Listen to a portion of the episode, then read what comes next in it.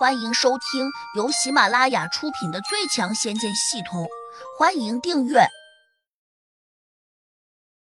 第五百三十五章：石球重耀空间。宣公子不笨，一下就醒悟过来，刚才还充血的眼睛立时又变得灰暗起来。他沮丧的坐到地上，双手按住下面，整个人再次恍惚起来。这姓胡的，他到底是何方大神转世下凡？不仅随身带着七彩仙火，还养了一头麒麟幼兽，而且还破了我的空间。哎，我他娘的是真的招惹不起他！我得找人查查，他到底是何来头。这样念着，他越发不敢再轻举妄动。洞府的通道不长，但天灵土地和夫人跟在胡杨身后往外走时，两人却觉得背心在冒冷汗，因为他俩刚才已经清楚的感觉到宣公子的杀意了。而现在，两人又拿背对着他，自然十分凶险。但两人却不敢躲避，也不敢回头，只能硬撑着往外走。出了洞子，两人几乎同时长吁了口气，心中悬着的石头这才放了下来。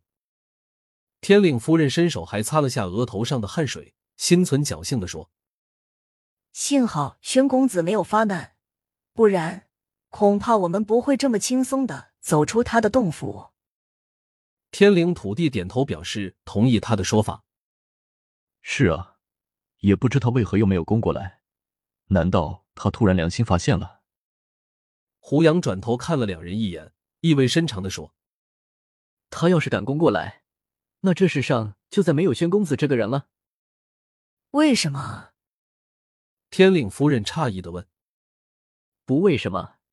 既然他不识时务，那我只好惹一下这个麻烦了。”胡杨平静道：“天灵土地和夫人都没有听懂，不过两人很快又反应过来，均在想，胡杨说的可能没错。既然他能用火烧掉宣公子的命根子，自然也就能把他烧成灰。直到很久以后，两人才又想起另一个问题：为什么当时胡杨没有把宣公子烧死？其实他们不知道，不是胡杨不想，而是当时七彩仙火告诉他。”宣公子体内有个封印，他曾经见过。胡杨问他是什么封印时，他却说忘记了。为此，七彩仙火还特意提醒胡杨，但凡体内有这种封印的，都不能处死，否则后患无穷。七彩仙火绝不会骗人。胡杨又想着和宣公子并没有深仇大恨，所以就没有要斩草除根的想法。再说了。胡杨现在纵然有七彩仙火、通灵宝珠和小白帮忙，他依旧只是个七级的地灵，还远没有到无法无天的地步。倘若天上真下来一个神仙，那他绝对可以像踩死蚂蚁一样把胡杨踩死。所以，必须要看清自己的情况，而不是一味莽撞。天灵土地问胡杨：“现在有何打算？”我得把药老仙取出来。宣公子的那个重要空间，实际上从外形上看，只是一个拳头大小的石球，它深深的嵌在石壁里面。如果胡杨不是从里面出来，且还有通灵宝珠帮忙辨识，他一定很难发现。当然，这个石球就在宣公子洞前不到百米远的地方，那两只金毛大狮子时刻盯住这里，自然也就没有人敢轻易过来偷盗。据说石球很重，足有万万斤。哪怕是级别最高的地仙，也根本扛不起来。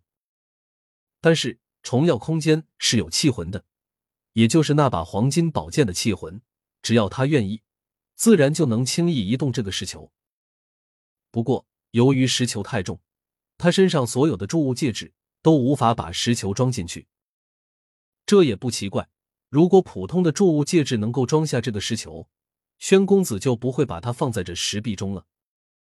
天灵土地和夫人惊讶的看见这个拳头大小的石球从石壁里面滚出来，均有些惊奇。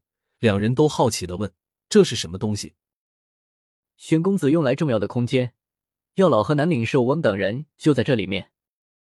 胡杨介绍说。土地和夫人不禁大吃了一惊。土地还说：“难怪之前怎么也找不到胡杨和杜玉儿，原来两人跑到这石球里面去了。”天灵土地又试着用手去抓这个石球，但他纹丝不动。最后，土地和夫人使出了吃奶的力气，也没办法把石球移动半分。一个小小的石球，竟然这么重，真让人不敢相信。天灵土地感叹道：“其实他这种感叹有点无知。别说这是个有神仙存在的世界，即便在现代社会，通过天文望远镜观察到的黑洞，也远比成千上万的星球还重。哪怕是太阳，也有可能最终缩到这个石球大小。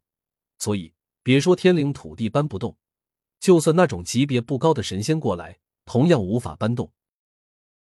你说这个空间里面非常多好东西。”还能种植各种奇珍妙药，可惜，可惜了，这么好的宝贝，我们竟然拿不走。天灵土地明白过来后，不禁有点惋惜。胡杨想了想，也有点不甘心。他忽然想起了脑中系统里面那个狐魔仓库，好像那里可以装一些稀奇古怪的东西。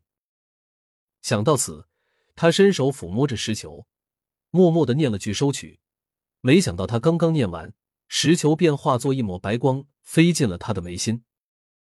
整个过程虽然很快，但却没有逃过天灵土地和夫人的眼睛，两人都倍感震惊，失声叫道：“胡兄弟，石球该不会自己飞进了你的脑袋吧？”胡杨没有回答，他下意识的打开系统，仔细查找了一下，竟当真在胡魔仓库中看见了这个石球。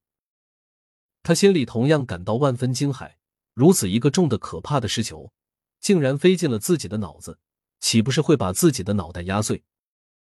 想到这里，他急忙叫了声出来，没想到石球竟在刹那间化作流光飞出了他的眉心。这下不只是他，就连杜玉儿也看呆了，天灵土地和夫人更是惊若木鸡。这，这怎么可能？简直太神奇了！能让地仙感到惊奇的，这世上并不多见。本集已播讲完毕，请订阅专辑，下集精彩继续。